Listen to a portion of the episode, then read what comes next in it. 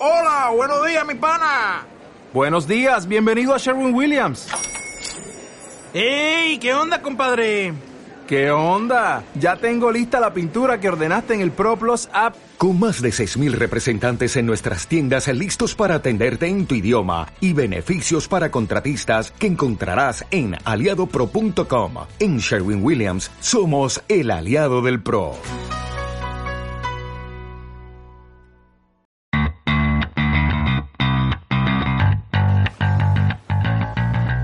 Hola, hola, hola amigos de las artes marciales mixtas. Estamos ante la entrevista más especial que hemos tenido en el canal por el momento. Esto es Generación MMA, yo soy Gonzalo Campos y aquí le tenéis, él es Juan Espino, el guapo. Oye, Juan, tengo que hacerte una pregunta rapidísimo. ¿De qué forma hay que llamarte ahora mismo? Porque es un lío. Yo a mí me, me sale raro llamarte el guapo. Decirte, hola, guapo, tal. Mira, eh, mi nombre es Juan. Eso tan por supuesto. sencillo. Y yo no le daba más vuelta. Perfecto. pero- ¿Sabes? Es la mejor forma porque cada nombre o cada apodo tiene una historia, cada, eh, digamos, cada lucha que yo hice me, me- apodaron, siempre me dijeron, ¿cómo te llamas? Yo me llamo Juan.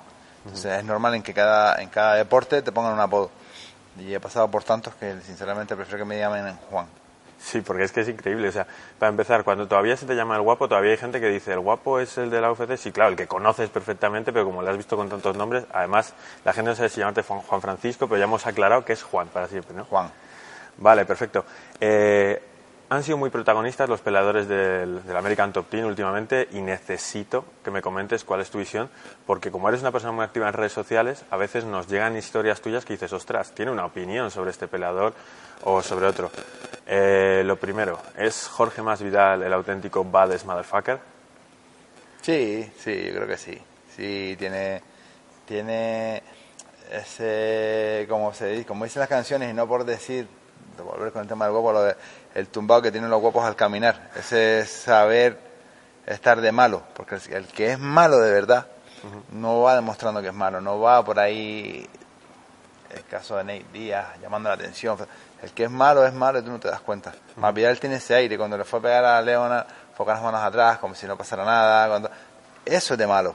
el, el que va haciendo el, no sé cómo se, cómo se dirá, pero Canarias se dice el, el- del matado, el coyote, o Sí, sí. kinky, como quien llama, así pegando gritos está, eso no es de malo, eso es de, de, de loquillo, de, de tal, pero el malo malo, cuando te va a hacer algo se acerca y tú no sabes que te va a hacer nada, entonces eh, eh, luego su vida, las cosas que ha hecho, sinceramente yo creo que es que aunque hubiera perdido, el real, el verdadero Baddest motherfucker, como dicen ellos. el, Porque no tiene en español, pero sí, El cabrona- Yo diría el cabronazo, no el peor hijo de puta, porque eso queda es muy extraño. no, es que es así, el hijo de, el hijo de puta más malo del juego, Vale, pues así se queda. tal cual. ¿Y lo- cómo habéis vivido toda esa historia? Eh, porque yo sé que tú hablas con él. O sea, no hace falta que estés entrenando en el mismo gimnasio para poder tener relación sobre esto. Cuando le comentan, oye, que se va a hacer un título de esto y tienes un peleón con Nate Díaz. Hombre, a ver, lo que está claro es que cuando tú ves a los peleadores en su momento álgido, no te puedes poner en contacto con ellos. Solamente les puedes mandar un mensaje de apoyo, un oye, estoy contigo, tal.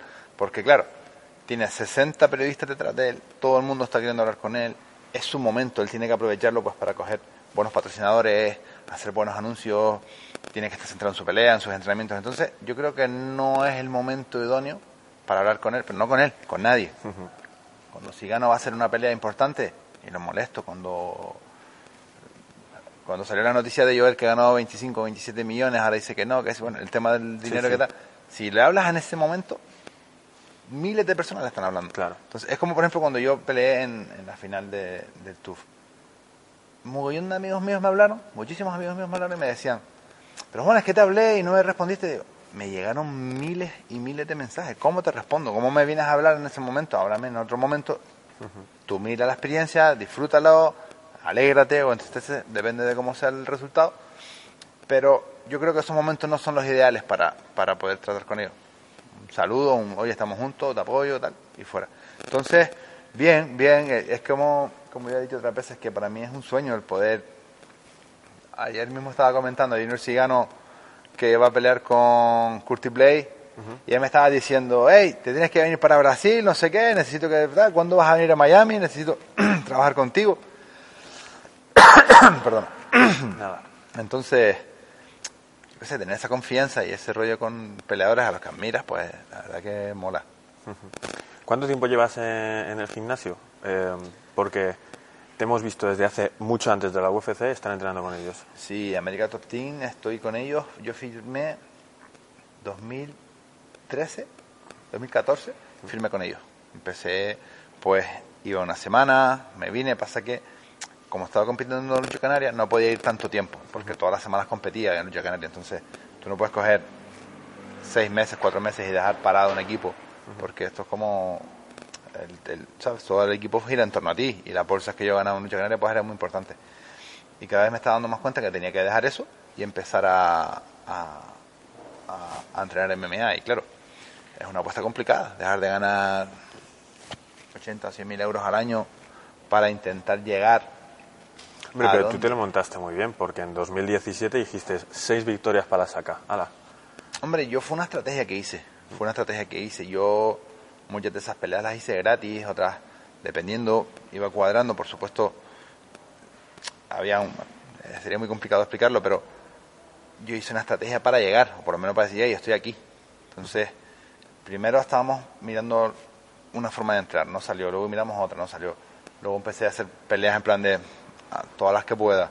Y luego empezamos a hacer más objetivos, y decir, bueno, pues ahora voy a buscar a fulanito que lucharon de UFC o a menganito que está pendiente de entrar para ¿Es ganarle. una pelea contra un tal Rodney Wallace en combate cotas o algo así se Sí. llama el evento? Sí. Yo me acuerdo que lo estaba viendo en directo a las tantas de la madrugada y decía, ¿en qué situación se ha metido Juan para tener que buscar la pelea allí? No sé. Mira, esa pelea fue eh, buscando peleas para... Yo, yo, yo me puse en contacto con todo el mundo, todas las posibilidades de mis, de mis amistades, por supuesto. Entonces, esa pelea, pedimos un peso pesado para, para combate cotas, porque yo soy muy amigo de Kevin Seiler, Bentley Seiler, que son los, los chicos estos de Bolivia, que son, bueno, han peleado en UFC y otro en Contender Series.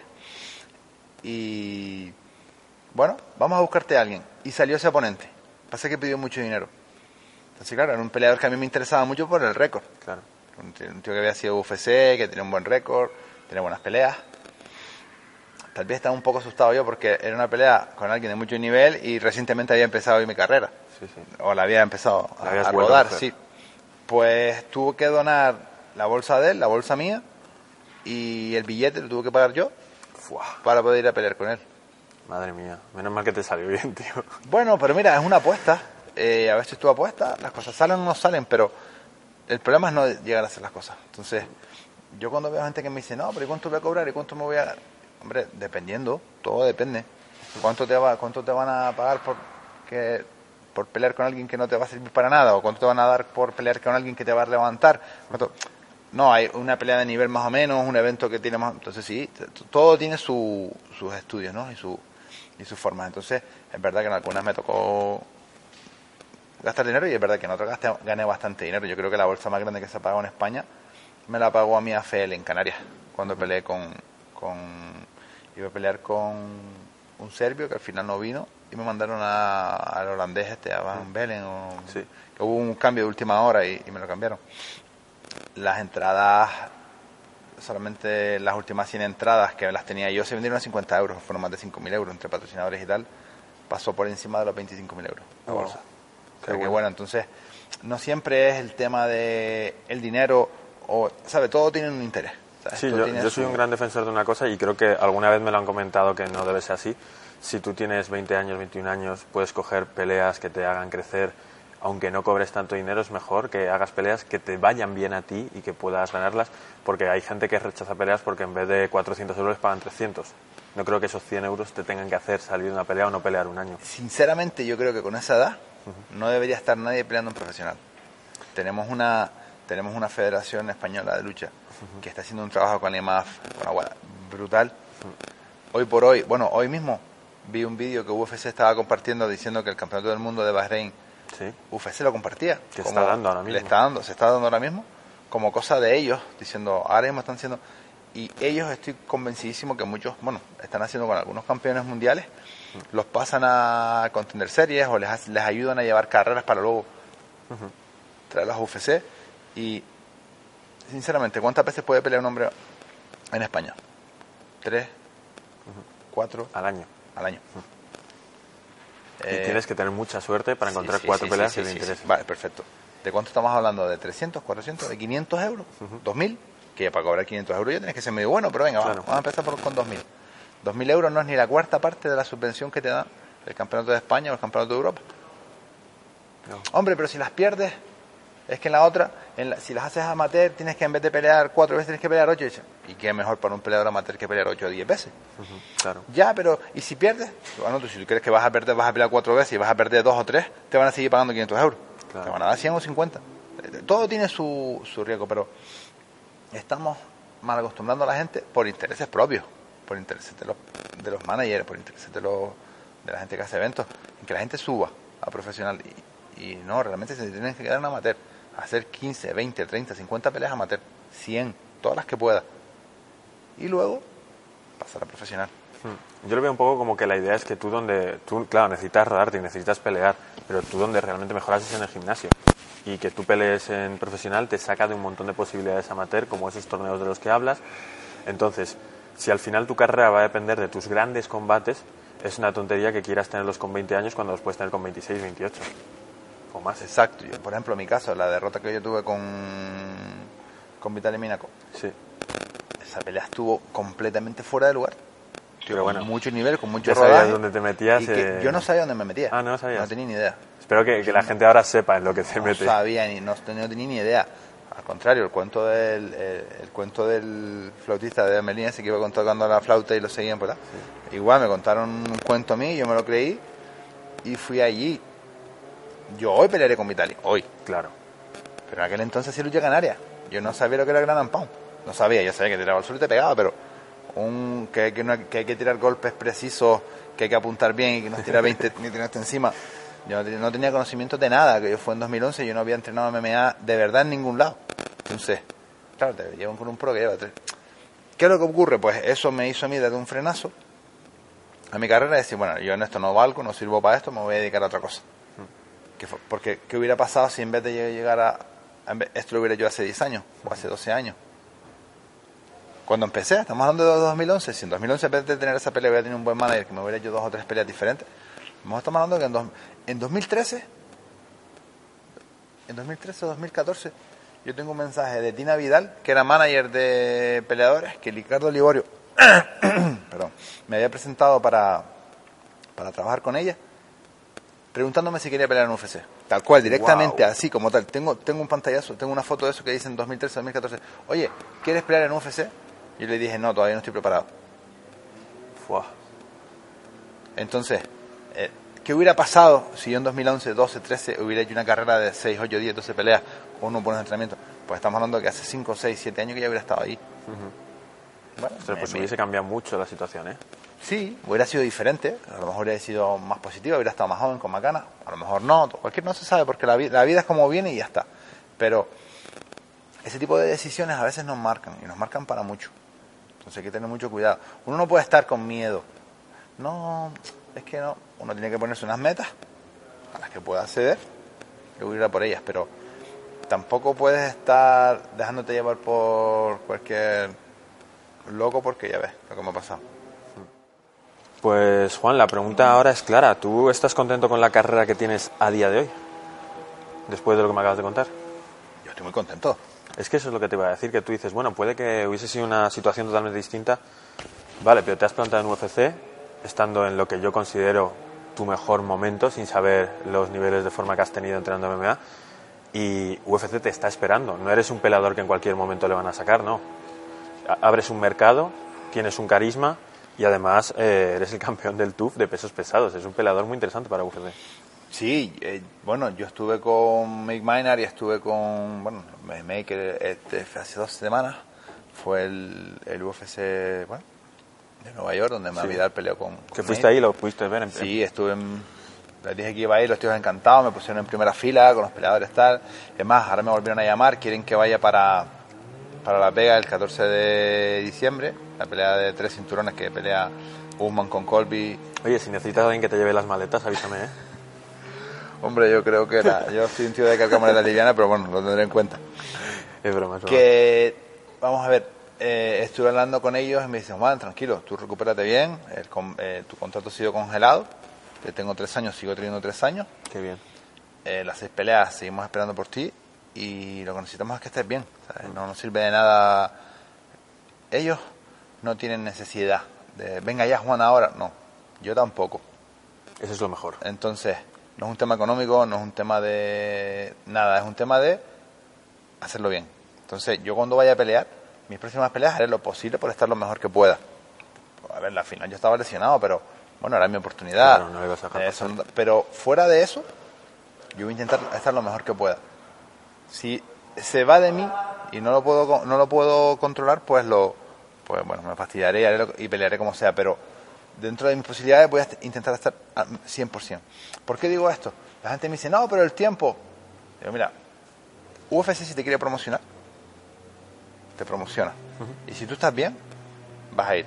Eh, hace nada y Arciño peleó, le dieron una pelea con. Bueno, la peleó este fin de semana, le ofrecieron con Obrin y ya la cogió. El, el, bra- el francés este, Cyril no sé qué, también pesado, peleó hace nada otra vez. ¿Qué significa? Que si yo peleo y me sale bien, puedo pelear al mes a los dos meses. Sí, sí. Y a los meses a los dos meses. Y a lo mejor en un año te puedes hacer tres, cuatro, cinco peleas. ¿Qué es lo importante? No lesionarse, no hacerse daño. Que seas interesante para ellos y sobre todo que rindas. ¿Y cómo vas a rendir si no estás bien? Tengo una pregunta que me da un poco de miedo decirte y es precisamente, ¿tú tienes miedo de golpear con esa mano en el Grand Pound? Nah. Me suena haber escuchado alguna vez que has dicho algo así como no podía pegarle porque no quería lesionarme porque tenía que avanzar en el TUF y cosas así. Sí, porque yo cuando entré en el TUF tenía la mano ya un poquito tocada. Porque hace dos años ya la tenías tocada. Ya la tenía tocada. Esto, esto viene de atrás.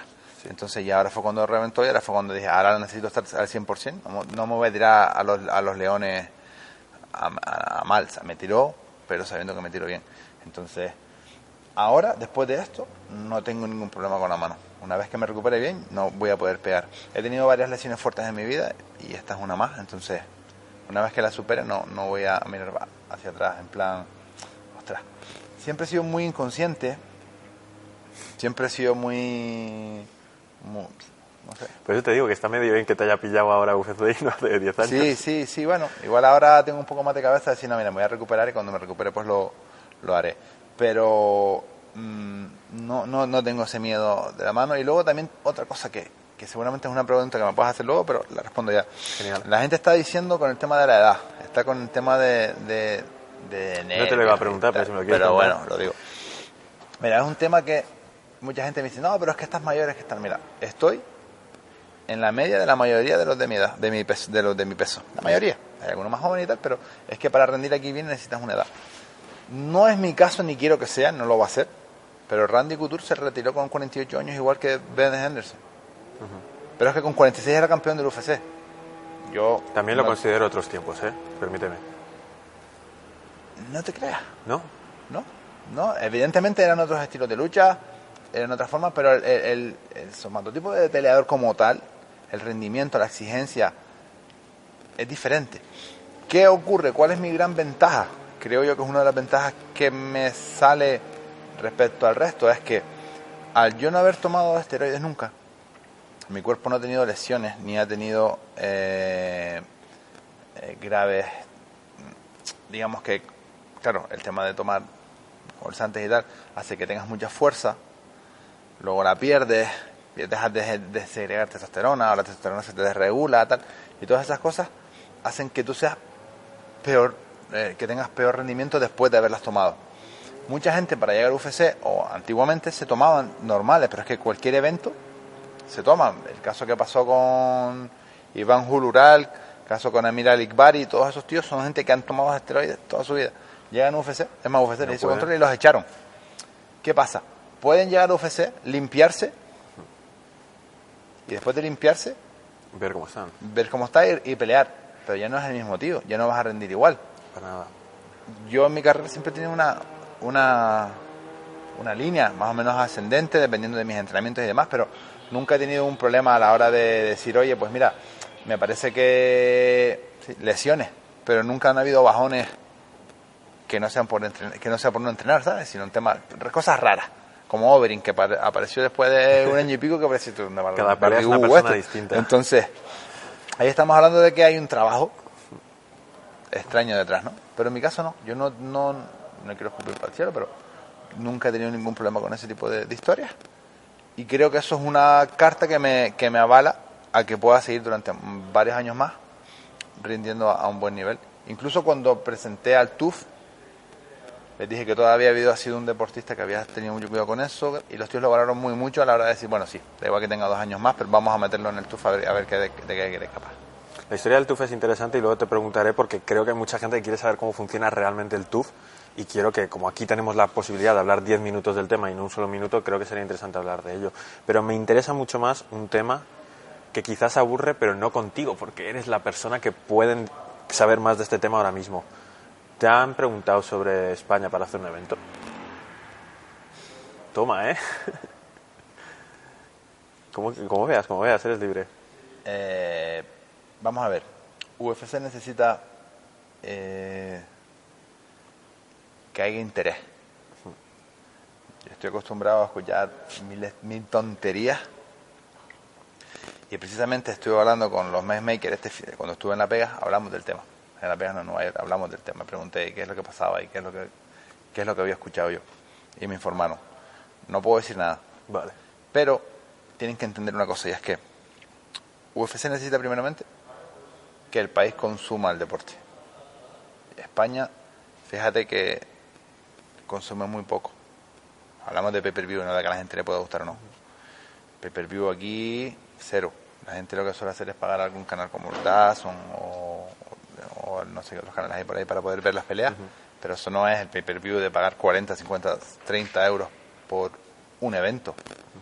Eso es que lo pagas todo. Entonces eso es como que, bueno, no hay dinero. Esto es un negocio. Esto no es no es que un friki de internet, Instagramer diga, no, ahora, voy", que no, que no, que tú aquí no pintas nada.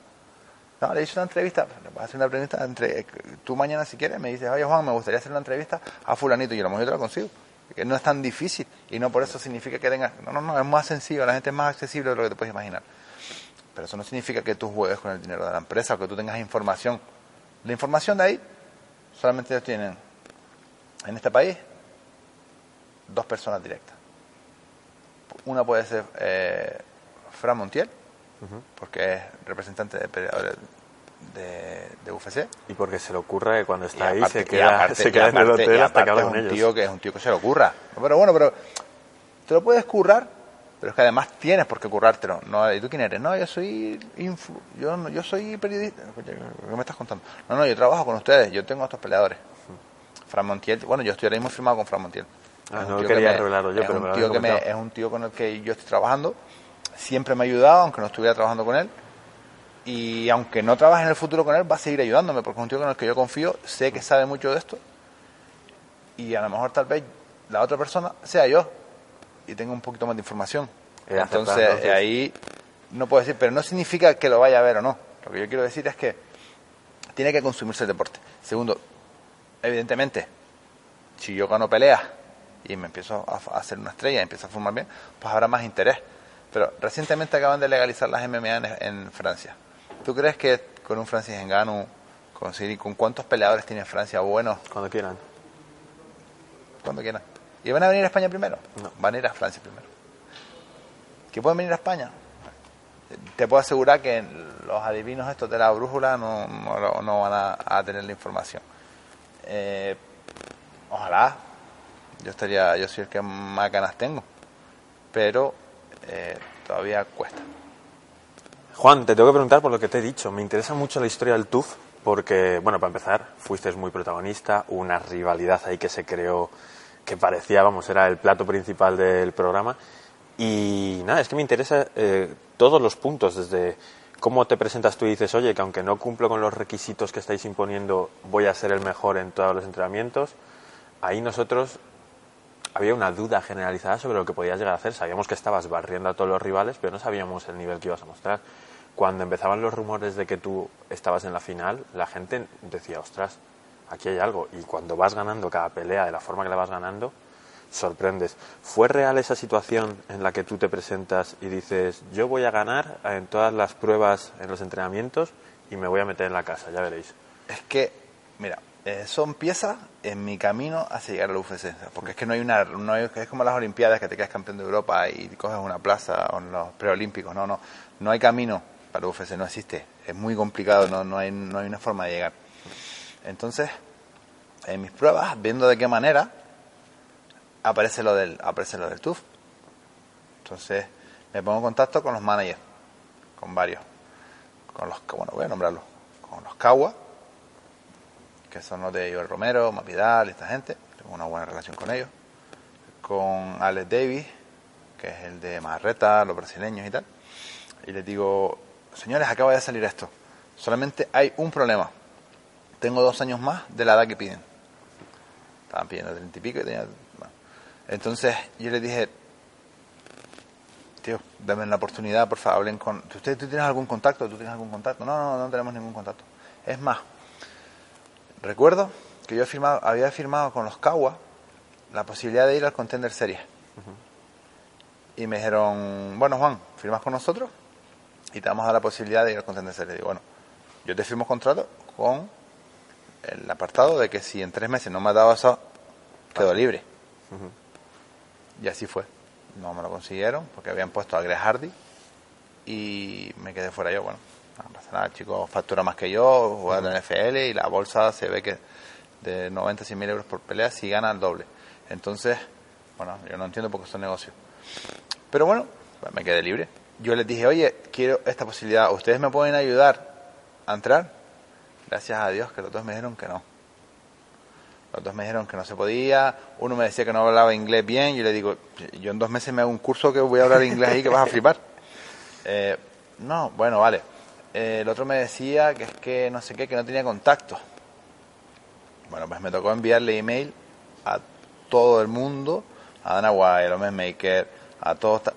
Y la verdad que una de las personas que me ayudó bastante fue eh, Gary De Franco. Gary De Franco es uno de los eh, productores ejecutivos y además Ben Lesailer Sí. me ayudó poniéndose en contacto con él y reforzando lo que yo decía.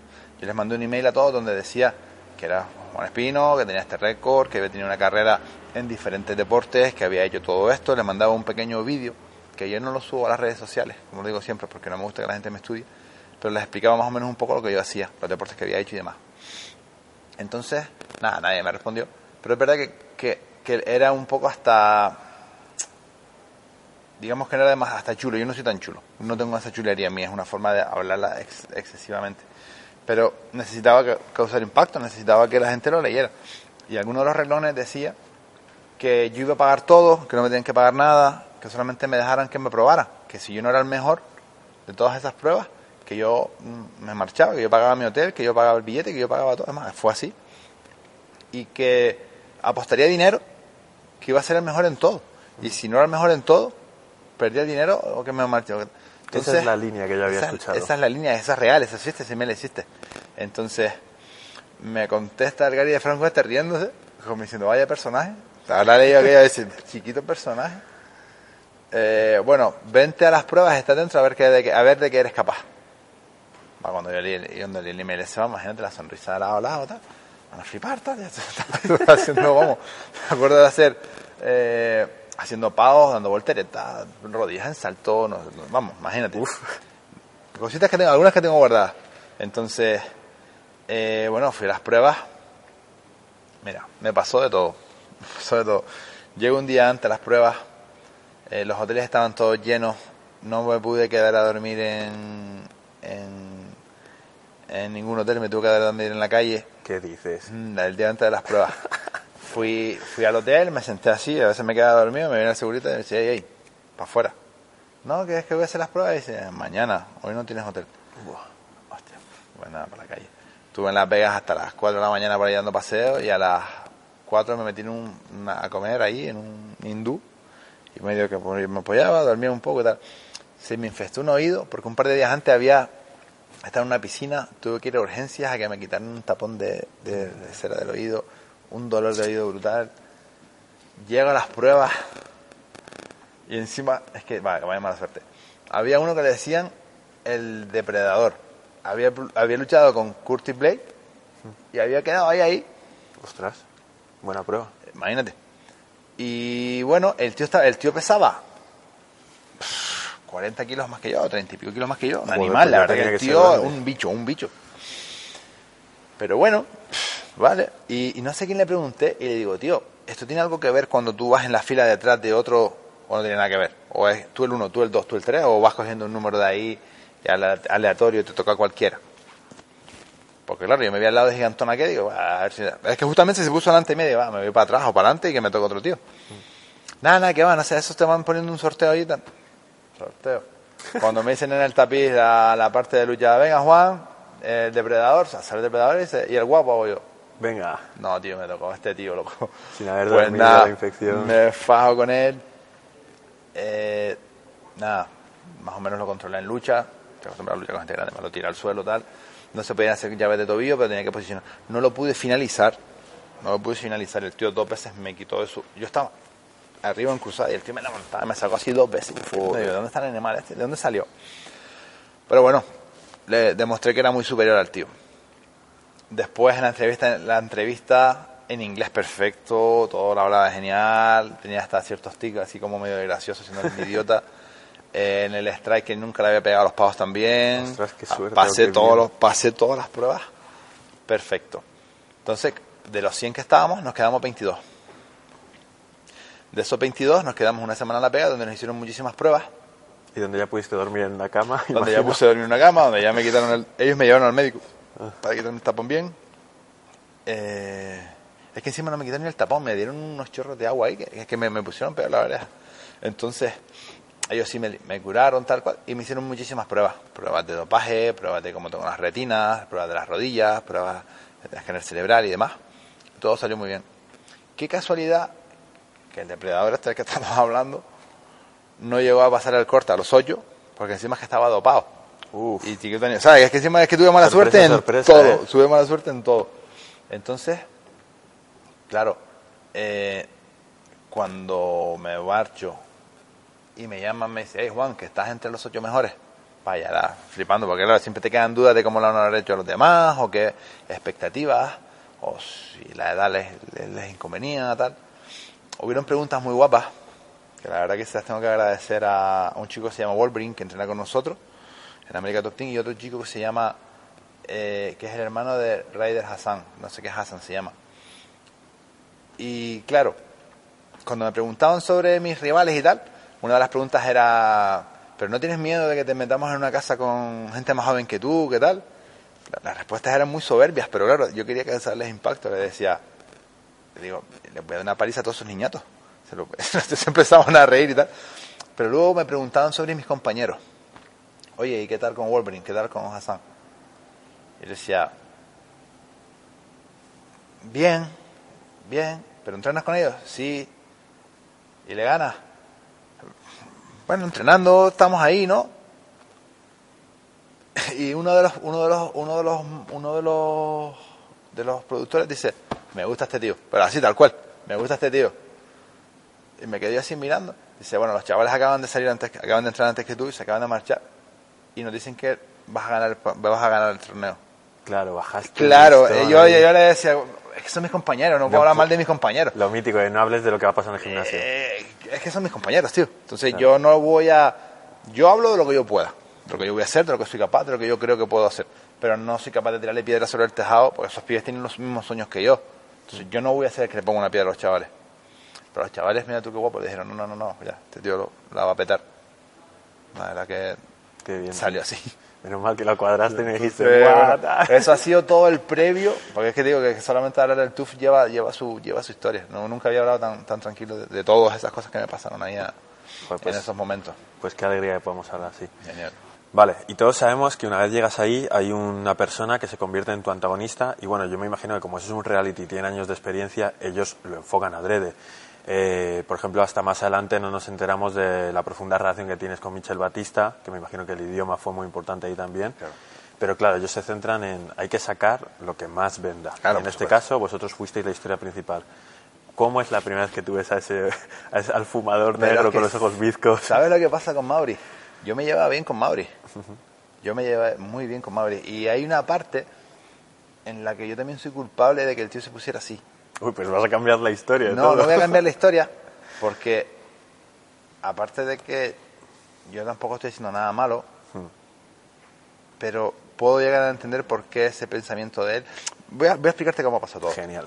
Entonces, Otra cosa que no, que no habla con nadie. Cuando fui al TUF, hicimos las pruebas, yo estuve todo el tiempo con Mauri. Yo tengo muchas fotos con Mauri. Mauri en la piscina, íbamos a la piscina, íbamos al restaurante, íbamos a todos lados. Y él lo habla en la entrevista, dice, yo cuando estaba antes de las entrevistas, antes de todo esto, yo me iba, iba con Juan a la piscina, iba con Juan tal, pero de repente Juan se ha vuelto un tío raro, se ha vuelto un Me tío acuerdo no sé de qué". ese momento. Ese, ese tío lo habla Sí. porque es real. Yo tenía, buena- te- tenía, y sinceramente ahora quiero seguir teniendo buena relación con Mauri. Entonces, eh, ¿qué pasa? Bueno, hacen los dos equipos, cada uno va por su lado, pero seguía teniendo buena relación con Mauri. Sinceramente, cuando yo veo cómo Mauri noquea a PM, a, al Sí, sí, el- el polaco, que a- al del nombre impronunciable, bien, en teoría. Ese, yo pensaba que iba a ganar PM. Eh, cuando yo veo cómo lo noquea, uf, como que me dio una pena y me dio un, me dio un- es más, yo creo que hasta me quedé hasta medio como diciendo, joder, tío, qué mal rollo. ¿Sabes? Conozco a los hijos, ese pibe ha venido, ese chico ha venido a entrenar conmigo a, a Las Palmas, tengo buen, es, es amigo. Y me sentí como diciendo, tío, esto se ha puesto serio ya. ¿Sabes? Vamos a dejar de, de rollitos y de pasteleo, vamos a centrarnos en tal. Y tal vez ahí cambió un poco mi relación con Mauri en el aspecto de, de amistad, de hablar mucho más, sino ya fue como, como, bueno, se enfrió un poco, ya se está poniendo la cosa seria, pues vamos a ponernos cada uno en nuestro sitio para no confundir. ¿Había tensión en esa casa? En ese momento no. Es verdad que Mauri bebía mucho, Mauri esa noche se volvió loco, Todos se lo pasó bien, pero bueno, cuando... Sí, todos los de- sí, sí. Pero cuando tú tienes una buena relación con alguien, pues no te molesta. Aunque la líe, la lía él solo. Pero no, la li- no, la- no te la lía. Entonces, bueno. Entonces el tío, yo lo empecé a notar como distante. Conmigo, exageradamente distante. También es verdad que esa es una pequeña parte de culpa. La otra gran parte de culpa es que la gente hablaba. Y la gente decía en los entrenamientos, hostia, Juan está brutal. Juan está luchando con Batista y está luchando bien. Eh, Juan está haciendo striking con Anderson y está boxeando bien. Juan está... est- íbamos a correr. Y el único que llegaba delante de mí era Dada, que era el hijo de, del, del profesor que teníamos ahí, de Sergio Pena, que es un pibe de 66, 70 kilos, que sale hasta la América. Yo ganaba corriendo a- a A Gastelum le hubieses ganado después de lo que se vio. Eh, bueno, a ver, a ver. Yo no, yo no, no estoy hablando de que esa carrera la hubiera ganado, pero en los sprints eso le ganaba a Robert. Oh. A todos. Robert, que en a Sergio, tiene que estar mucho más rápido. A todos. Pero no solamente eso. Después entrenaba, siempre. eh, mi tío Batista me decía Pigeon Pigeon Drew porque es como que, que siempre quiere ganar, siempre quiere llegar primero, siempre quiere terminar antes. Siempre, claro, yo me estaba intentando esforzar al máximo para tener mi, pues, para hacer la mejor o sea, para estar al, al 100% lo mejor que pudiera. Entonces, claro, esos mensajes empezaron a llegar ahí. Juan está muy fuerte, Juan nos está ganando, Juan no sé qué. Y, se- y, y habían cosas, a lo mejor hay un vídeo en el que, por ejemplo, PM entra hace un derribo y lo hago así y hace como que lo va a salir volando y lo agarro. Y se queda mirando para Robert y Robert para comiendo, madre mía, lo que tenemos aquí. Entonces, claro, eso, esa información le llegó a, a, ellos y se empezaron a preocupar. ¿Cuál fue el detonante? El detonante fue cuando yo mira tú, mira tú qué cosa, yo pensé, digo, tío, estás frío con Mauri porque eres un paranoico, porque no quedó a este tío y porque tal. Deberías bajar un punto de un hierro y, ¿sabes? Y dejarte de rollos y tal. Lo bajé. plan, nada, ve, vamos a dejarnos de gilipollas cuando la peleamos y tal. Entonces, eh, vamos a, cuando lo vea, no, no voy a hablar nada, pero a sonreírle, guay, ¿sabes? Distante, pero no tan frío. Y me acuerdo que estaba comiendo y pasa, y digo, hey, y sigue comiendo. Y dice, sí, sonríe, sonríe. Uh, Y ya la lié. ¿Sabes? Fue como que el, el- el querer decir, va, venga, baja, déjate de tonterías, Justo, Juan. ¿eh? Todo lo contrario. Sí, tío, qué cosas, qué cosas, qué cosas. Entonces, esa es la historia real de cómo, por qué empezó la movida con Mauri.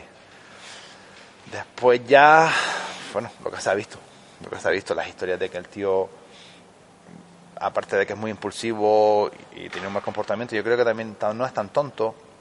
El tío intentó desestabilizarme, ponerme nervioso. Él me puso nervioso antes de la pelea con él. Me puse a la pelea. Con la pelea con, con Ben Sosoli, que para mí es uno de los favoritos. Entonces, mm, creo que ahí ya se notaba la, la mala idea.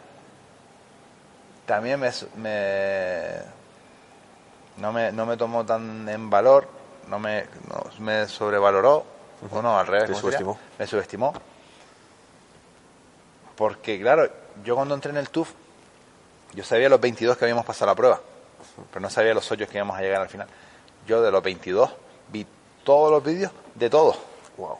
Vi más de 400 peleas y repetía varias veces en las personas que yo pensaba que eran más peleas Yo vi muchas peleas de Maurice, sabía cómo peleaba Maurice. Entonces, claro, yo, yo pensaba que Maurice no tenía nada que hacer conmigo. O sea, esa mano que tú le metes que le deja Eso dando estaba más que planeado. Y no crees que hay un componente de que como él de que salió bien, sino que tú sabías que esa mano le iba a entrar el overhand. Si esa mano no le entra, Le hubiese entrado de- otra en el Si minuto. no, escúchame, yo tengo mejores entradas, está mal que lo diga también, este, yo tengo mejores entradas, tal vez no sea tan buen luchador como Miguel Batista, pero lo que es el corte de distancia a entrar, lo tengo mejor. Batista lo derribó. Si lo derriba Batista, es muy probable que yo lo pueda derribar. En el suelo, Maurice no tiene nada que hacer conmigo. Claro. Entonces, si no lo hubiera noqueado de esa mano, me lo dijo, bueno, me lo dijeron en el gimnasio pesado y otras personas te dijeron, no, es que Juan tuvo suerte con esa mano, dice, si no lo noquea con la mano, lo tira al suelo, se- dice, se ahorró una jala. Sí. Dice, pues si lo tira al suelo hace un trabajo de grana a un pound que lo termina matando. Que se pega tres asaltos para pegarle, bueno, pues se te pega tres asaltos pegándole, pero le pega los tres asaltos. Juan, ¿tienes la mejor lucha del peso pesado de la, U- de la UFC? No, para nada. ¿Quién la tiene? No, no ¿Cormier? creo.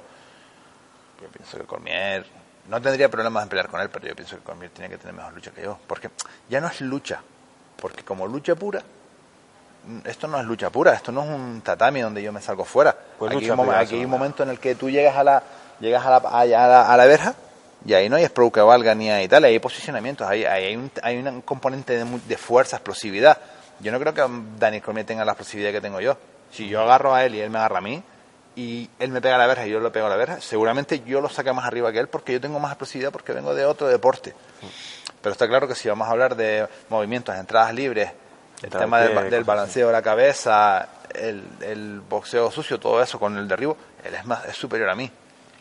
¿Qué pasa? Que yo, bueno, esto, ¿tú acuerdas cuando jugábamos a- al FIFA y estos jueguitos que, que salía un equipo de fútbol, tiene tanta defensa, pero tiene poca delantera, tiene buena resistencia, pero le falta coordinación? Como que veían varias cosas. Entonces yo pienso que en, en esa ecuación yo tengo bastantes cosas buenas. No soy, no creo que tenga el mejor grappling de la categoría, pero tengo muy buen grappling. Tienes muy buen grappling. No tengo la mejor lucha, pero tengo buena lucha. Seguramente seré uno de los más malos en striking, pero estoy trabajando muchísimo en mejorarlo. Tengo cosas que la gente no sabe porque no he mostrado todos mis juegos. Y además, mi forma de jugar va en no pararme, va en moverme, moverme, moverme mucho, mucho. Y eso hace que el striker, cuando venga la gente superior a mí, Pero no quiera romper la distancia para entrarme, tiene que ir con cuidado porque como la rompa mucho entra en los juegos de lucha. Y ahí también soy bastante, se lo hago bastante bien, soy bastante eficiente en el corte de, de distancia y en derribar. Entonces, me aprovecho de eso. Y luego las otras dos cosas que son estrategia. En- Dentro de la estrategia hablo de la mentalidad, la psicología y demás. Y luego rendimiento físico, también soy de los mejores. Físicamente yo creo que soy uno de los tíos más preparados. Y psicológicamente, con estrategia y mentalmente también. Entonces, bueno, tengo una amalgama de opciones que hace que sea pues alguien que pueda hacer ruido en la categoría. No estoy diciendo nada Pero fíjate cómo te has quedado. Partiendo de que yo te invitaba a decir que podías tener la mejor lucha de los pesos pesados de UFC, tú me dices, no, no, tengo una buena lucha, tengo un buen suelo, tengo una buena estrategia y una buena capacidad eh, de rendimiento. Al final son muchas muy buenas cosas. Y al final es. Porque nosotros, eh, cuando hablamos sobre ti en el programa, siempre estamos en lo mismo. Sabemos que te interesaba una pelea con Derrick Lewis, puede que te la ofrecieron, te dijeron mejor no, es una cosa un poco precipitada.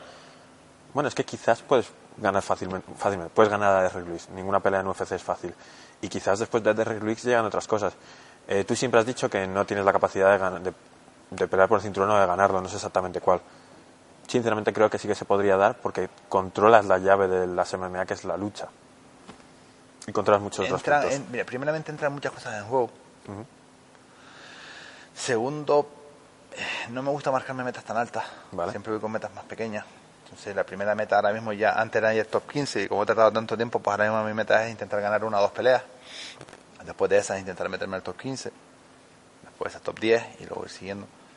Eh, ¿Qué ocurre? Todo depende mucho de la, de la capacidad que tengamos de, querer ver las cosas y luego que también que esto no es una ciencia exacta, ¿sabes? Esto no es un... Yo creo que no sale a veces, ¿sabes? Este deporte, lo, lo, lo interesante que tiene es eso, que una mano lo cambia todo, eh, mm, una mala estrategia, un movimiento, un, un mal rival, lo que sea. Entonces, yo creo que soy capaz de hacer ruido en la, en la categoría. De eso sí soy capaz, o por lo menos lo voy a intentar. Tampoco pensaba que fuera a ganar TUF. Es que, es más, mi idea al principio era, ojalá llegue al UFC, pelee una vez y me den una paliza, pero oye, a mí me pegan la UFC. Y ahora estás como encima eligiendo la margarita. Ah, Antes era, estaba como a ver si me van a agarrar una flor. Es que Y esa ahora- imagen tuya es en Las que es Vegas como- dando vueltas porque no podías dormir en ningún Es sitio. que, ¡fua! escúchame, eso, eso es real. Terminé en un hindú allí de senta- Bueno, hay cosas que pasan. Entonces, mucho cambiado. De que le mandaba a los varios, varios managers, le mandaban información a, a los makers y eh, no. Y el otro día, hablaba con, mi- con mi manager, me miraba y decía, Juan Espina, Juan, me daba un abrazo así y digo, manda narices, tío. Toma ya. Con lo que, yo he peleado con este lo que yo he saludo. peleado para que este saludo no para que me deja, para que dejaran que alguien me pegara sabes yo es que es como por ejemplo al que le gusta el baloncesto dice oye pues me gustaría un día que sea de suplente jugar un partido en la NBA pues mira aunque sea dos Y minutos juega en la NBA. es jugar en la NBA y me voy a mi casa privado ahora esto ha cogido otra magnitud y evidentemente ya entre los riesgos no me asusto pero yo ya he sobrepasado mis expectativas entonces evidentemente voy a ir a por más pero si no sale yo ya estoy feliz ¿Quién era tu favorito en la casa? O sea, es que la pregunta va unida a otra cosa. ¿Por qué no te eligieron de los primeros? Ahí también hay historias, ahí hay varias Toma. historias. Eh, bueno, evidentemente el tipo que más nombre tenía en esa casa era Anderson. Sí. Luego Kevin Castellum, después de que vio el suelo, el boxeo, date cuenta que Benzo Soli era judoka. Cinturón negro, campeón de Australia, de un, de un- de un país fuerte. No es, no es el país del judo, en plan Cuba o, o Japón, pero ya ser campeón, ser campeón de España de judo es una, una locura, no es tan Sí. fácil. Entonces, ser campeón de Australia de judo era bueno. Tener más de 100 peleas de boxeo, hablaba bastante. Y luego en carrera de MMA, pues el tío no iba mal. Fíjate tú la pelea con Greg Hardy. Greg Hardy corría, porque si te pilla, te hace daño. La pelea que lo descalificaron en el. en el. en el. ¿cómo se llama? En el Contender Series. Contender. Le está dando una jala al otro. Eh, No, Benzo Soli para mí era uno de los favoritos de la casa. Pero ¿qué pasa? Que peleó conmigo el primero. Y como no pasó, pues quedó como que no era malo, pero para nada era malo. Entonces, luego me eligen a mí, ellos eligen a Mauri Green, luego eligen los míos a Michel Batista, ellos eligen a PM, no, no, no, mentira, ellos eligen a Justin Frazier. No, mentira, nosotros elegimos a PM y ellos eligen a Justin Frazier. No, a Josh Parisian, luego elegimos nosotros a PM y luego a Justin Frazier. Fíjate también la historia de Justin Fraser, ¿eh? Sí, pero que tú no sabes por qué eligieron ellos último Justin Frazier. Para nada. Espero que no fuese simplemente por su aspecto físico, porque sería muy triste. Es muy triste que no esté peleando en UFC ese chico por su aspecto físico y él no está peleando en, su- en UFC por su aspecto físico. Wow. Eso es real. Él no está peleando en UFC por su aspecto. Porque ren- rendimiento y conocimientos tiene. Tú no te fijaste que él. Bueno, si ves el programa, es que después puedes Es que, ver el claro, programa. tú lo- puedes mezclar recuerdos, pero nosotros veíamos cortes muy pequeños. Claro. En el primer programa apareces dos segundos, tú. Claro. Corriendo y entrando en la casa el primero. Sí, vale, pues hay una parte en la que Justin Frazier se ve volando, cayendo Sí. y está siendo empujado contra la jaula. Que él termina y termina. Sí, le faltaba aire. De hecho, estuvo como que a lo mismo no abandonaba, pero que no era Sí. capaz de seguir el, el ritmo. Le tocó conmigo. Claro. Vale, sí, me, me había sonado esa historia. Creo le que tocó conmigo y el tío lo pasó bastante mal. Lo pasó bastante mal porque encima le tocó conmigo y en lucha. Era como, eso era como el draft, ¿no? Lo que el draft para que ellos vieran quién le gustaba y quién no. Pasa que ellos no se habían fijado que Justin era tan fuerte en lucha ni que yo era tan superior Claro. a Justin. Entonces, ellos dijeron, coño, ¿cómo este tío llegó hasta la final Pues mira, ahí habían dos, dos gallos tapados, mal llamados, que era Benzo Sol y Justin Fraser, que cada uno tuvo su serie conmigo por lo mismo. Él en el draft fue elegido el último, pero es que le tocó hacer lucha conmigo. Y está mal que lo diga yo, pero es que es real, la historia fue así. Al y final tú eres el campeón, puedes, eh, con eh, ellos puedes de- hablar así. Benzo Soli no fue valorado en la casa por más de lo mismo porque peleó el primero conmigo, porque si no Benzo Soli yo creo que nadie le ganaba en la casa. Entonces, sinceramente, todas estas historias son historias que se pueden comprender ahora si yo te lo cuento y tú lo empiezas a ver, ahora dices tú, pues sí es verdad. Hostia, Claro. pues mira, sí. Como cuando ves una de Tarantino de Nolan y luego la vuelves a ver una segunda vez. Exacto. Vamos hacia adelante. Eh, vamos a intentar hacer una batería de preguntas rápidas porque si no estaríamos aquí dos horas más. Eh, estás hablando totalmente abierto y eso es un placer, desde luego, para mí. Eh, ¿Qué mes estimas tú que te ves peleando en UFC de nuevo? Marzo, abril. Creo que si Dios quiere, la mano me va en esa. Pero claro, ¿qué prisa tengo? Ya, ya. quiero estar bien, ¿sabes? No es cuestión de... Entonces, yo creo que en enero puedo... Claro, es que tenía En que tener te dos meses, dos meses sin pegar. Tenía que estar dos meses sin pegar después de quitármelo. Pero es que no me lo he quitado. Y estamos a 15 de, a 15 de noviembre. 20 de noviembre, ya este mes pasa. Entonces, diciembre y enero no voy a poder pegar. Si en diciembre y enero no voy a poder pegar, como a mí no me voy a quedar tres meses para poder pegar para el campamento, nos vamos febrero, marzo, abril. Ahí. No tengas prisa, ¿eh? Es que no tengo prisa. Qué bien. No tengo prisa. ¿Europa o Estados Unidos, esa pelea? ¿Dónde crees? O bueno, por el mundo. Yo soy. Todo el mundo dice, no, vente para Europa a ir a verte. Y yo, señores, lo siento. No sé si voy a hacer una, cinco, diez. Tengo firmadas seis y, y espero poder hacerlas todas. Pero si me ofrecen pelear en el evento de Australia donde peleó Robert, me ofrecen en Madison Square Garden, me ofrecen pelear en, el, en lo de Japón, tal. Yo tiro Más más, por eso. Yo a- en el O2 de Londres, tío, con todos mis respetos a Londres, yo jugué Cavadi. no. Prefiero que me pongan pe- pelear en el Madison Square Garden, ¿sabes? Yo No el digas eso fondo- que es a los sitios a los que voy yo, tío. Claro, pero es que yo qué sé, yo también en parte soy un friki del rollo y si me Claro. dicen, oye, ¿dónde has peleado? Pues he peleado aquí, he peleado, ¿sabes? No sé, tío. A mí me, me llena más eso, el ser capaz de estar en ciertos sitios, por ejemplo, en Río de Janeiro contra un brasileño en, en un sitio guapo, en el pequeño Maracaná, yo qué sé, esas cosas molan, tío. Oye, perdona que rompa totalmente la entrevista. Cuando estuviste en Brasil, el vídeo ese medio grabado en las favelas. Uy, uy, uy, ¿Qué qué fue ruina. eso? Qué ruina. Mira, esa vuelta al mundo, que fue una de las paradas a Brasil, mi idea era, bueno, salir de mi zona de confort de miedo, porque yo a la hora de pelear no tengo miedo, y hablé con mi psicólogo deportivo el tema de buscar salir de mi zona de confort y pasar miedo.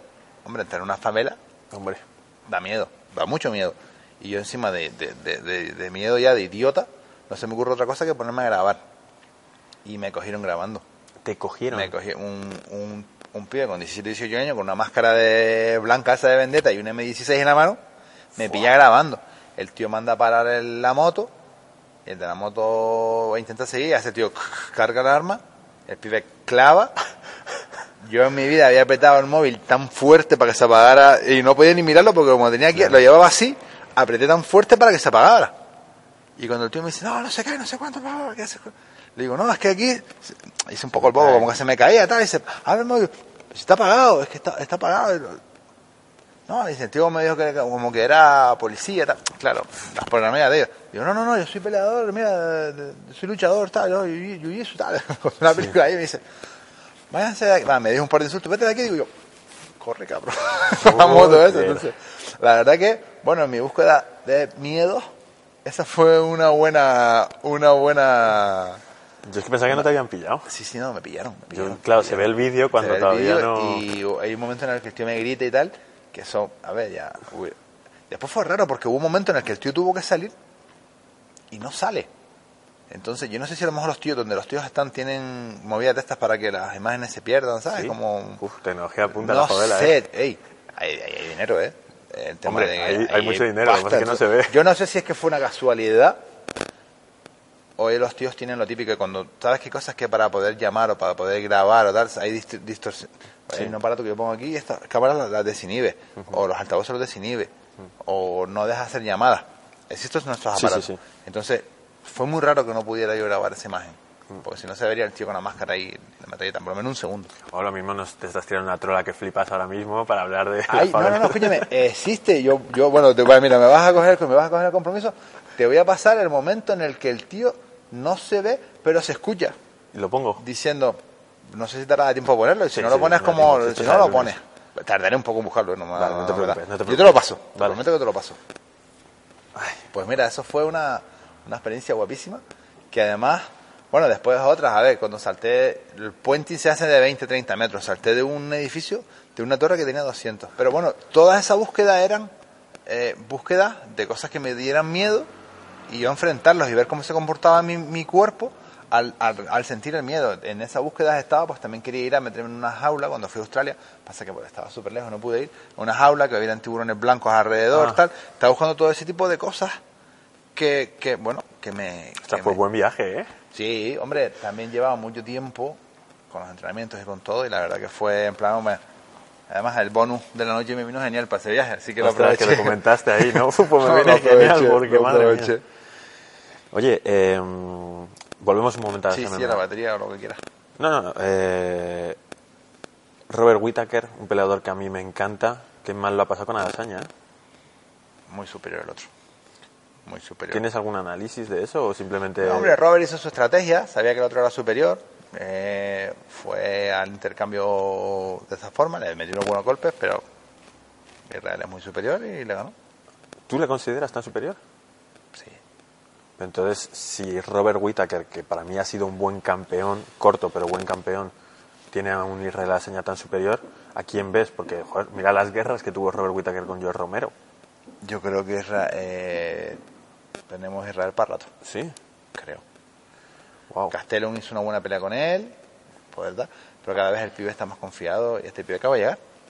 Yo creo que tenemos Israel para rato.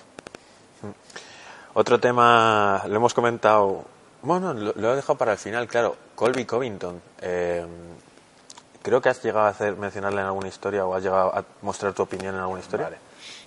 Colby Covington. Me gusta cuando firmada- coges y hablas lento como te voy a explicar lo que hay aquí detrás, que es otra historia. Exactamente, sí.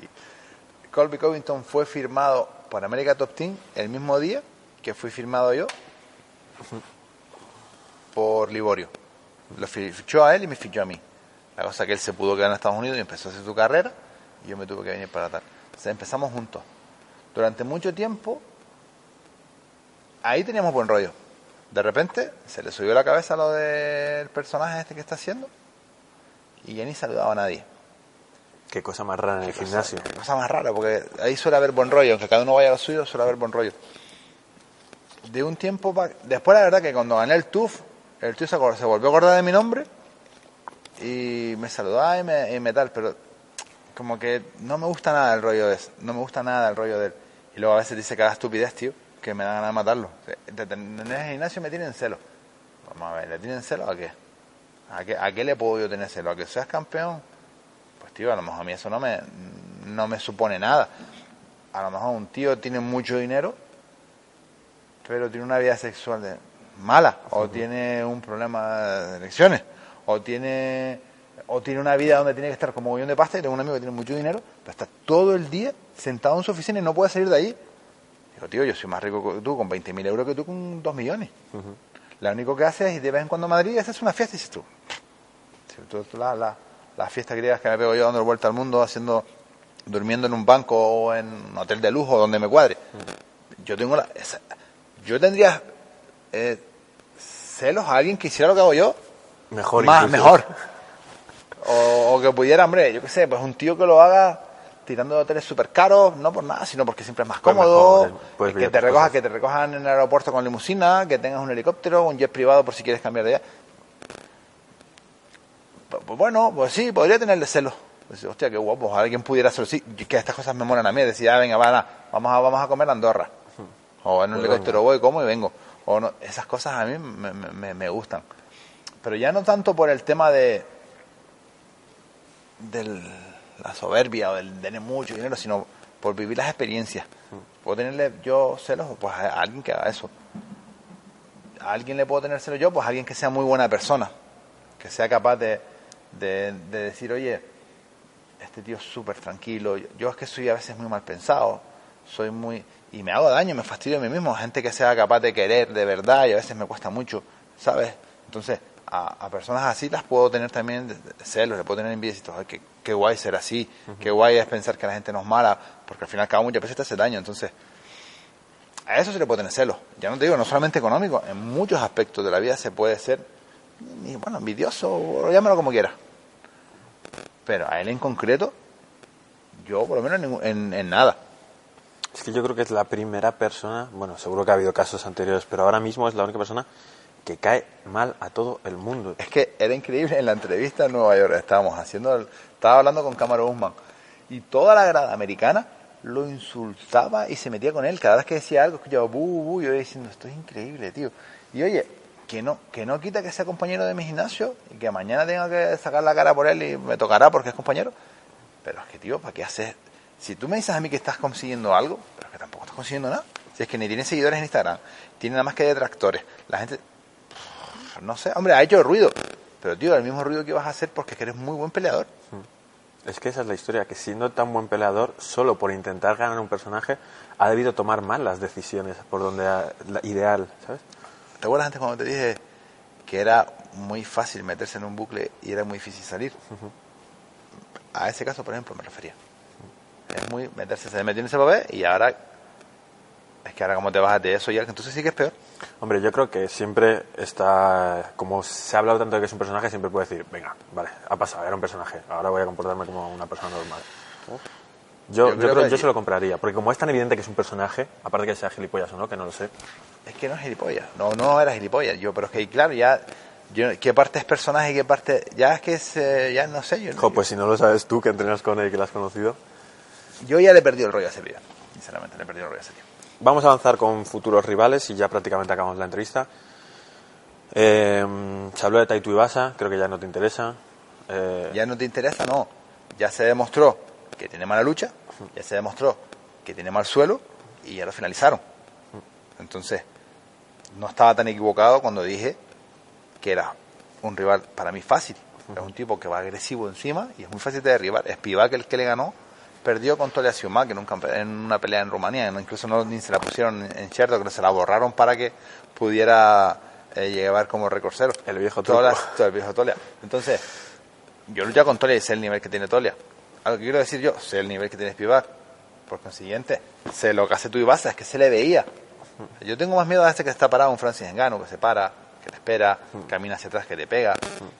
Que un loco que va encima tuyo, un loco que va encima tuyo va a chocar conmigo. Cuando choca conmigo en distancia, si no es un wrestler, va a salir volando. y va a acabar en el inicio de las MMA, de, va a acabar la pelea en el suelo. Y entonces Exacto. ganas.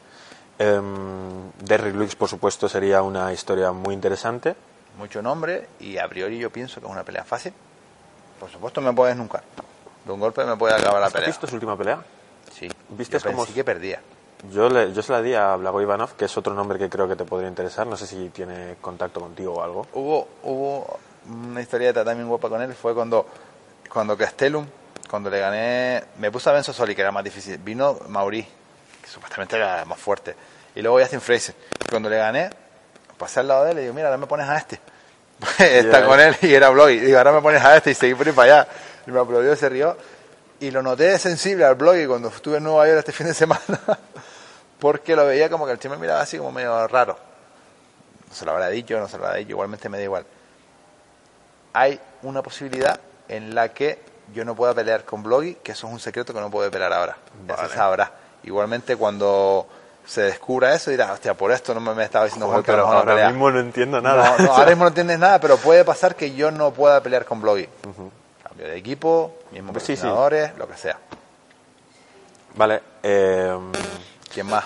No, hay muchos, hay muchos más nombres interesantes. A mí me interesa que te mencionó muy amablemente Fabricio Verdún cuando le hicimos la entrevista a él y quiero saber yo, eso sí que sería un peleón que nos encantaría a los españoles. A mí me parece el main event de un combate en España, de un UFC en España.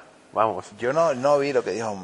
No, básicamente comentó que él te conocía, que qué bien que estuvieses en UFC, todo bueno, pero el comentario positivo de, hombre, en vuestro programa, que voy a decir, no sé realmente cuál es su pensamiento, pero fue muy simpático. Claro, hombre, yo con Fabricio no, no tengo ninguna...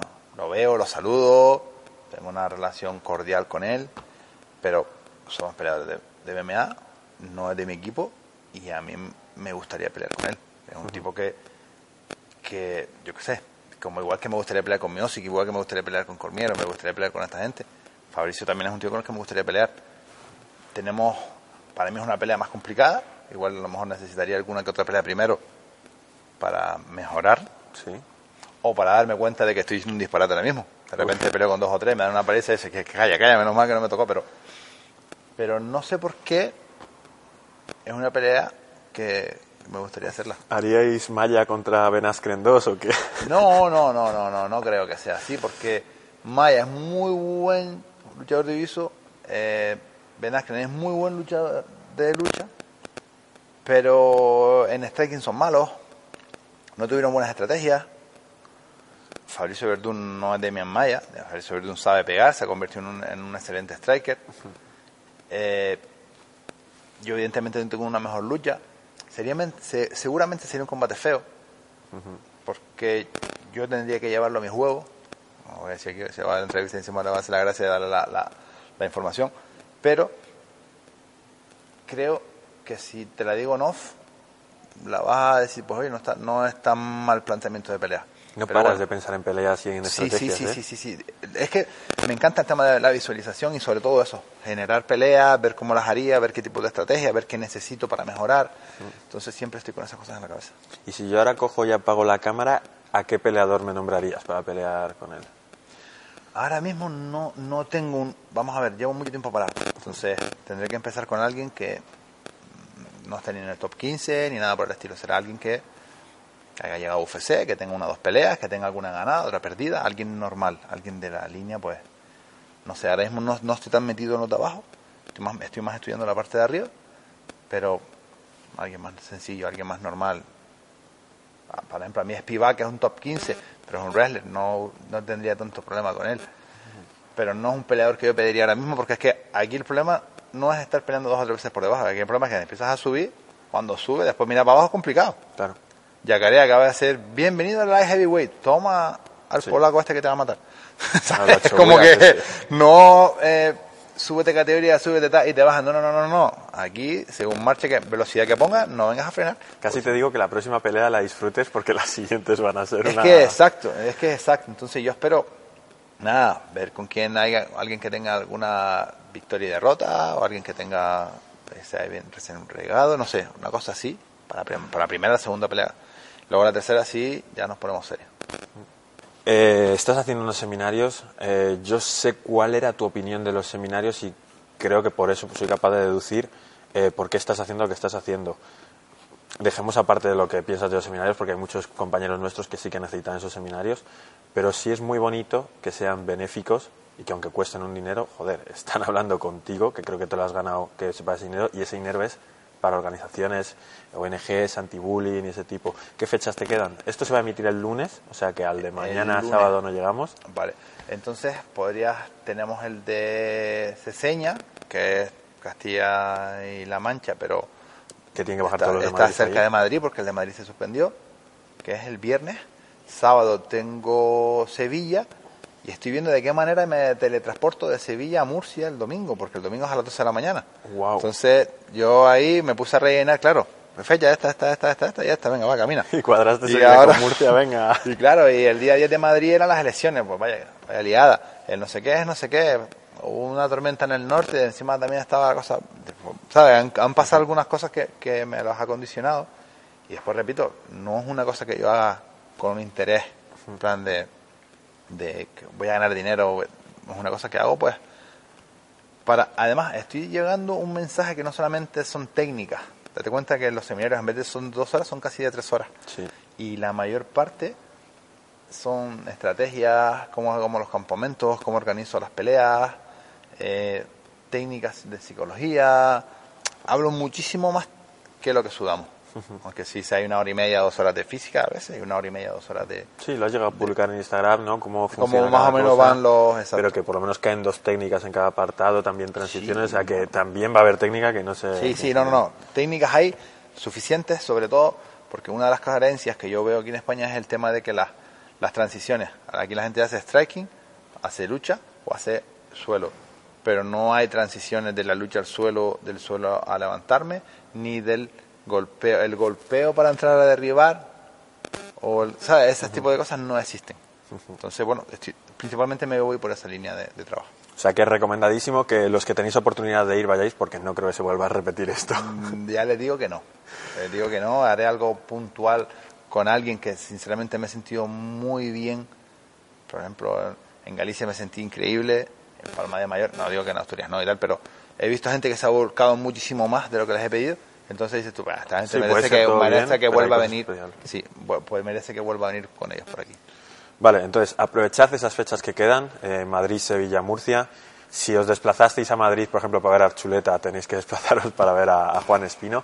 Y quería cerrar con una anécdota. Eh, primero quería darte las gracias y ahora verás por qué. ¿Tú te acuerdas de cuando nos vimos tú y yo por primera vez? ¿Te suena? Era en UFC Escocia, que tú ibas a acompañar a Poncinibio.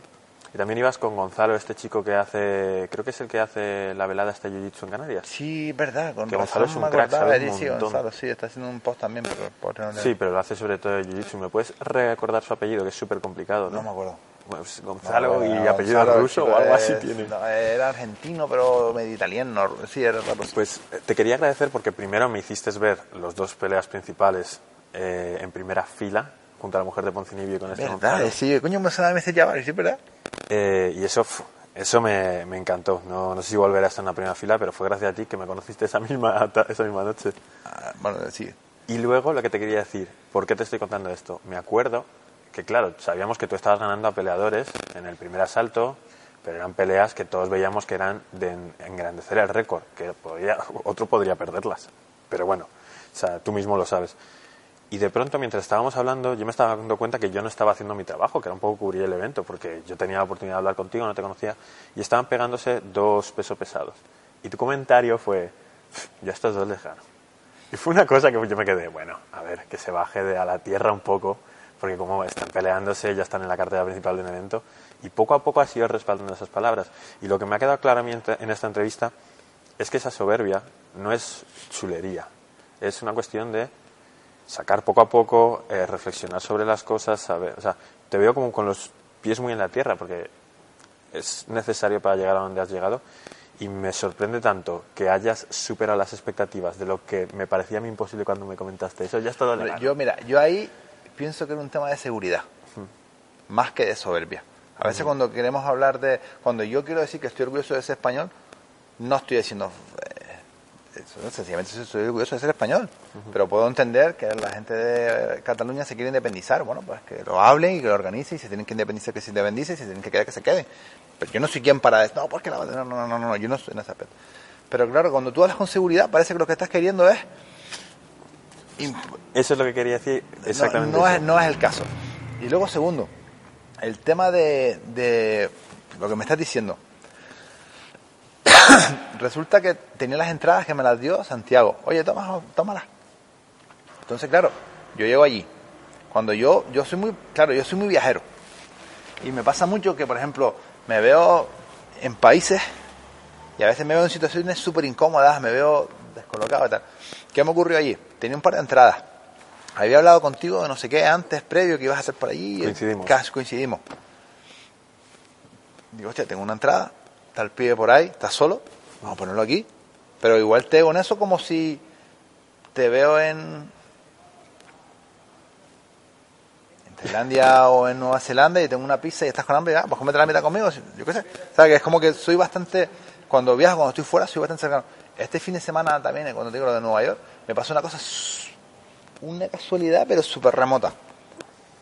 Eh, hay unos chavales que me hablan por redes sociales, yo casi siempre, no a todo el mundo, porque a veces hay gente que pone que tontería, pero me mandan un mensaje y no, me etiquetan. Hostia, mira, Porque no se te puede qué tal". escribir, creo. A veces sí, a veces no, a veces me etiquetan, depende, porque yo tampoco soy, no tengo mucho conocimiento de eso, pero sé que a veces me llegan mensajes y a veces me etiquetan. Y veo unos pibes que me hablan y me dicen, "Oh, unos españoles en Nueva York, viendo la velada. Digo, hey chicos, estoy en tal hotel, venidos y me saco una foto con ustedes. Son españoles, tal. Qué guay, ¿sabes? Vénganse. Me saco una foto, lo- se van, lo que sea, pero estoy en, en el rollo de la, de la, de, de ver gente, pues yo qué sé. Cuando estás fuera, pues, pues tío, no te vas a creer los chavales quiénes eran. Era gente bastante conectada, que siempre cuando terminé me dijeron, mira, ¿sabes qué? Te voy a conseguir este patrocinador, o te voy a ayudar con esto, no sé qué. ¿Qué dices? flipando, digo, ole, qué guapo. ¿Sabes qué dices tú? Por, a veces por ir de guay, o no ir de guay, sino yo qué sé, por, por tener buen rollo con la gente, pues, pues pasan cosas, pues lo que te dije. Eh, la- el comentario de no hablar mal de mis compañeros, el, el- estás con españoles fuera, ¿cómo voy? Yo sé, claro, me paro, me saco una foto. Hombre, ¿qué, qué más? Yo he, yo he pedido fotos a ti y me han dicho que no, entonces te quedas como estúpido este. Entonces, no quiero ser eso. Yo en parte sigo siendo el friki ese que subía vídeos, que le gustaba pedir fotos con tales. Es más, por último, el tema de los calcetines. Es como, es, yo antes me No te podías quedar sin est- yo era un tío súper extravagante. Entonces, es verdad que ya ahora tengo un estilista que me ayuda un poco con las, las ropas, sobre todo en eventos y tal. Sí. Pero en el fondo me gustan a mí mis colores y mis movidas. Entonces, que menos que tenerlo. Entonces digo, es real que no estoy, no estoy solo actuando cuando te digo que en el fondo soy un poco friki, viajero o, o tal. Entonces, hay una muestra. Bueno, pues yo creo que después de esto, eh, solo darte las gracias porque nos has dado auténtico oro y a todos los aficionados de Generación MMA, primero recomendarles que hagan lo posible por estar en sus seminarios porque son para una buena causa. Lo segundo, ya lo ha dicho, si queréis una UFC España lo que tenéis que hacer es consumir UFC, si no es imposible. Y nada, pues ya que estamos aquí, ya que habéis llegado a la hora 50 de la entrevista, por favor, que que darle a like, compártelo con quien sea y hagamos que la gente vea a Juan Espino. Muchísimas gracias. placer. De la mano como